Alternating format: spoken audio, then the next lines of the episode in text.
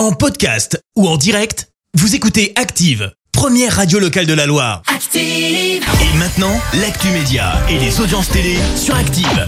Avec Clémence Dubois, Texero, on débute avec les audiences et c'est France 3 qui a gagné hier soir. Avec la série Alex Hugo qui a rassemblé quasiment 5 millions de personnes, ça représente 24% de part d'audience. Derrière, on retrouve M6 avec La France a un incroyable talent. Euh, TF1 complète le podium avec Black Panther. France 5 mise sur l'écologie. On prend une décision en ce sens. Dès début janvier, tous les primes du lundi seront dédiés à l'écologie et l'environnement sur la chaîne.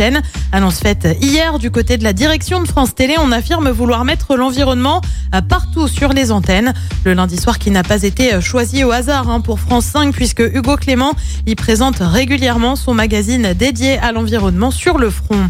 Et puis c'est bientôt l'heure de Noël sur M6 avec le retour du gourmand, du croquant. Tous en cuisine avec Cyril Lignac revient le 28 novembre avec des menus spéciales fêtes, bien évidemment. On le rappelle, le principe de l'émission, c'est de voir Cyril Lignac cuisiner et de cuisiner en même temps.